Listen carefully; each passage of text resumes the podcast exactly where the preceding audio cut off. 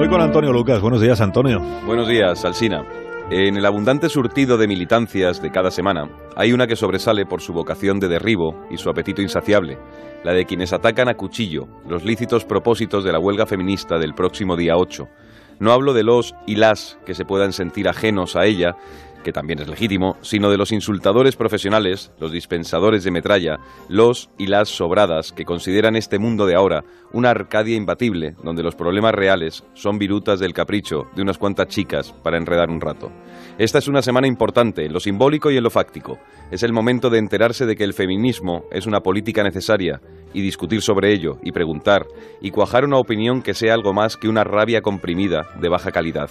Estoy a favor de muchas de las reivindicaciones impulsadas desde el Frente Feminista y a la vez tengo dudas sobre ciertos aspectos del manifiesto en el que se apoya el 8M.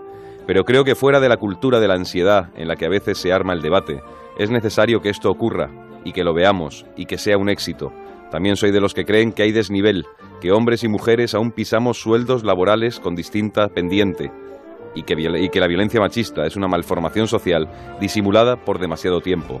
El ataúd verbal de quienes niegan brechas salariales, grietas sociales y descompensaciones varias esconde un doble fondo de perversión e indiferencia, las mismas que durante décadas premeditaron la ignorancia para el dominio de unos pocos. Lo de esta semana no es el rellano de una reivindicación puntual, sino la confirmación de una plenitud de cambio, de un antídoto contra tantos frívolos, contra algunas bestias, y ni un paso atrás. Hasta la próxima. No te vayas muy lejos, Antonio, que te invito a quedarte a la tertulia de esta mañana. Acepto encantado. Acepto encantado.